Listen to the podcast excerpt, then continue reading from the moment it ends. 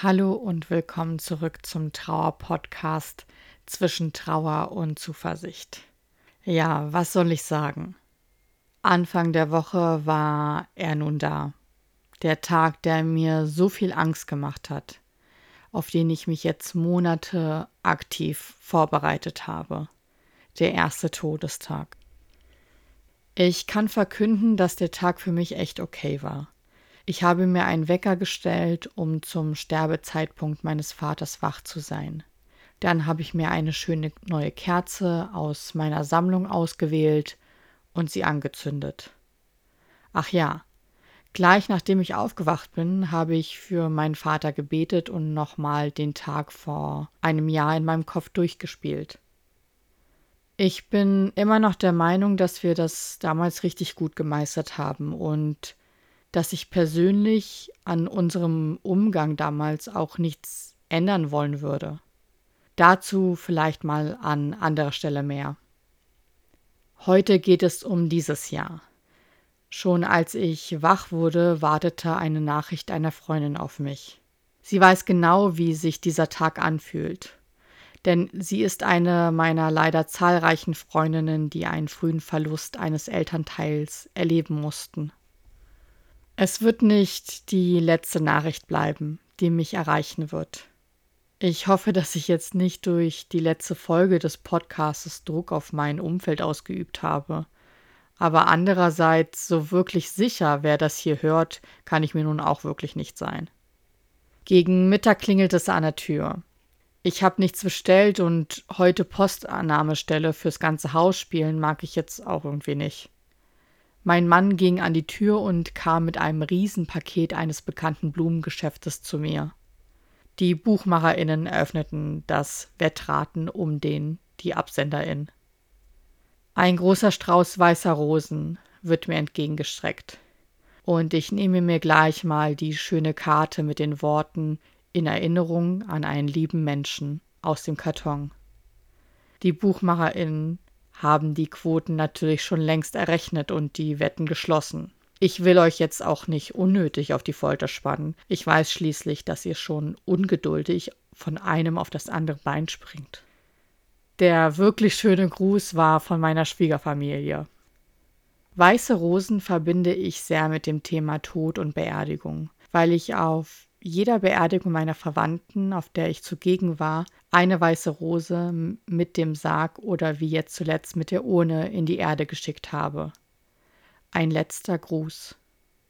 Das bedeutet aber nicht, dass ich mir außerhalb dieser Stimmungslage keine weißen Rosen hinstellen würde. Immer wenn ich jetzt am Esstisch vorbeilaufe, freue ich mich über die Blumen, die mittlerweile voll aufgegangen sind und ich muss mich zusammenreißen, nicht noch weitere Fotos zu schießen. Ich muss aber ja auch irgendwie für Content auf Social Media sorgen. Promo ist in diesem Business alles. Da kann ich nicht aus meiner Haut. Geht einfach nicht. Naja, zurück zum Wesentlichen. Traditionellerweise sollte am Jahrgedächtnistag ein Gottesdienst für den Verstorbenen gehalten werden. Durch personelle Schwierigkeiten gibt es aber an diesem Wochentag keinen Gottesdienst in der Gemeinde und auch nicht in der Umgebung. Na toll. Zum Glück habe ich aber gute Engel an meiner Seite. Eine Freundin, über die ich auch einen sehr sentimentalen Text auf der Instagram-Seite verfasst habe. Ich habe mir sagen lassen, dass er sich lohnt zu lesen kein Druck, nur ein Tipp, wenn ihr Interesse an absolut spontanen und emotionalen Texten aus meinem Herzen habt. Diese Freundin hat sich noch am Abend zuvor hingesetzt und mir eine Liste mit allen Messen, die sie finden konnte in Berlin zusammengestellt. Mit diesem Wissen und ihrem Tipp, wie ich den Namen meines Vaters noch vorgelesen bekomme, sind wir als Familie dann an diesem Tag frühzeitig in die Kirche gegangen. Ich bin vor dem Gottesdienst in die Sakristei gegangen. Für alle, die nichts mit Kirche am Hut haben. Da bereiten sich die PriesterInnen auf den Gottesdienst vor. Ich gendere hier bewusst, weil in der evangelischen Kirche ja auch außerhalb des männlichen Geschlechtes geweihte Ämter stattfinden dürfen. Einerseits will ich nicht immer wieder so in einen Church Talk abdriften, aber andererseits kann ich nun echt nicht voraussetzen, dass alle Begrifflichkeiten bekannt sind. Merken müsst ihr sie euch ja trotzdem nicht, aber vielleicht hilft's im nächsten Kreuzworträtsel. Just saying. Also, angekommen in diesem Raum, habe ich einen Mitarbeiter gefragt, wann denn der Priester kommen würde. Ich war jahrelang Messdienerin und von uns wurde ein Eintreffen so 30 Minuten vorher erwartet. Er komme wohl fünf vor. Hm, das wird knapp. Ich kenne die Abläufe, wie gesagt, sehr gut und mein Anliegen werde ich ihm in dieser Zeit nicht pitchen können. Der Mitarbeiter gab mir also einen pinken Notizzettel und bat mich darum, den Namen meines Vaters aufzuschreiben. Er würde sehen, was sich machen lässt. Jetzt lebe ich ja mein ganzes Leben in diesem Land und weiß, welche sonderbaren Varianten aus ausländischen Namen gezaubert werden können. In weiser Voraussicht habe ich also den Vor- und Nachnamen einmal richtig aufgeschrieben und dann nochmal in Klammern, wie ich denke, dass eine deutsche Person sie annähernd gut aussprechen könnte. Der Priester betrat die Kirche und ich saß so in der circa zehnten Reihe. Doch der pinke Zettel sprang mir sofort ins Auge. Er wird für ihn beten. Halleluja. Ein Stein in der Größe eines neugeborenen Elefanten fällt mir vom Herzen. Klar können wir auch im Stillen für ihn beten, aber es gehört einfach dazu und gerade in Bezug auf Trauer können Rituale so unfassbar viel Kraft geben.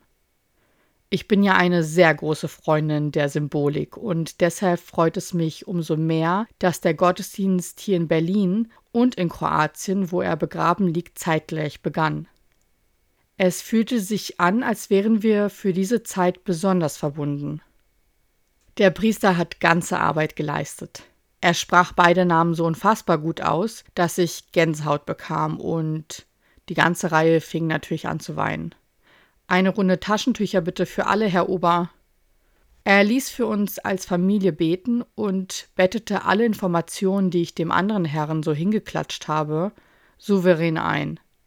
Ich spare ja im privaten Umfeld nie mit Kritik, wenn es um Geistliche geht. Zu viele Diskussionen musste ich in meiner langjährigen Tätigkeit als Ehrenamtliche führen. Aber dieser Priester hat bei uns einfach nur Dankbarkeit hinterlassen.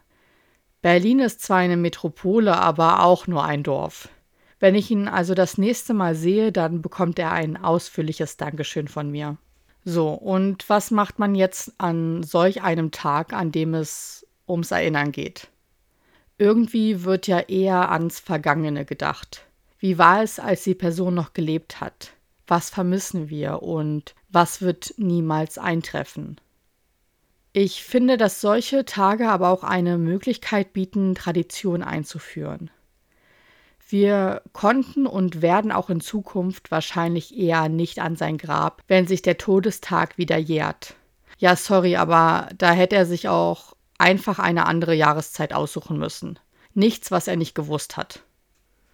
Spaß beiseite, aber ich muss zugeben, für mich hat's auch nicht wirklich an dem Tag gefehlt.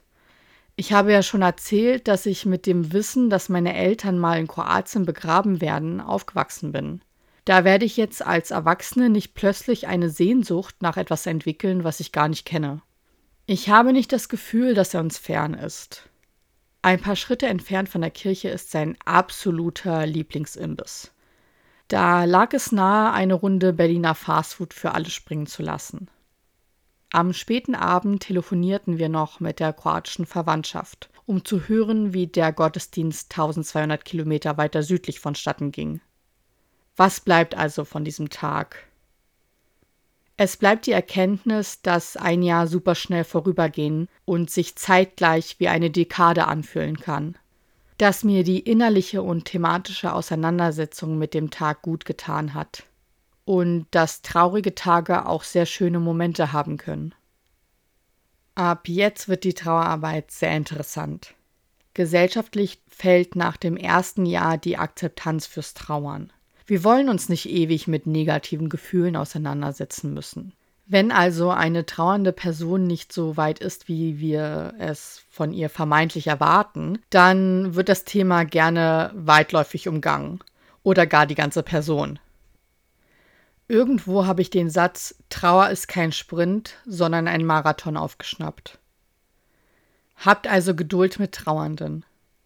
Jeder Weg ist so individuell wie der Mensch persönlich. Danke fürs Zuhören und bis nächsten Donnerstag. Bye.